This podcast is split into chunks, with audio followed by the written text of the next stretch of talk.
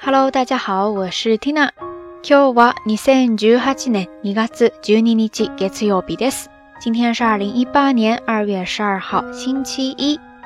过完今年的最后一个周末，大家是不是越来越没有工作的心情了呢？哈哈，上一期节目当中跟大家聊到了北海道的札幌冰雪节，Sapporo Yuki Matsuri ですね。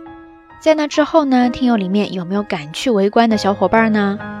如果没有赶上也没有关系，缇娜再来介绍一个，是秋田县的横手冰雪节。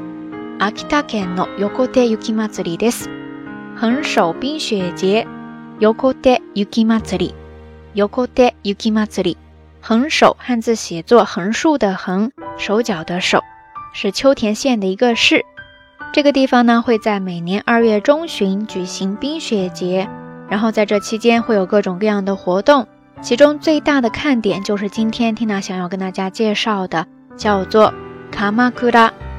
卡马库拉，卡马库拉，卡马库拉，其实呢是这个地区会在小正月进行的一种祭祀活动，用雪堆建炉灶形状的小屋，在里面设立祭坛，祭祀水神，就像一个雪屋神社一样。而这个雪屋本身呢，也叫做卡马库拉。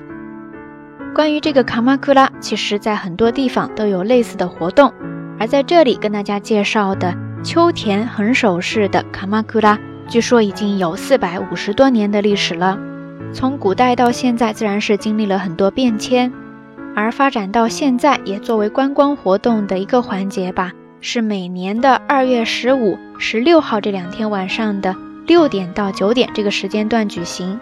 小孩子呢会准备着甜酒。和年糕在点着暖灯的雪屋里面招待游客，只不过你要听到小孩子说一声 “Hi d e t a n s e Hi d e t a n s e Hi d e t a n s e 也就是请进之后呢，你再进去，然后再上点香碱之后呢，就可以跟小朋友们一起在暖暖的雪屋里面边吃边喝边聊边享受北国的风情啦。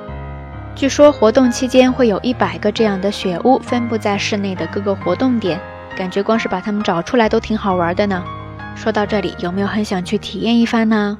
等一会儿，Tina 就会把官方的网站附在微信的推送当中，欢迎感兴趣的朋友前来围观哈。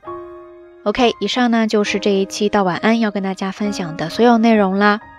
那今天的话题就是你有没有在雪屋里面待过的经历呢？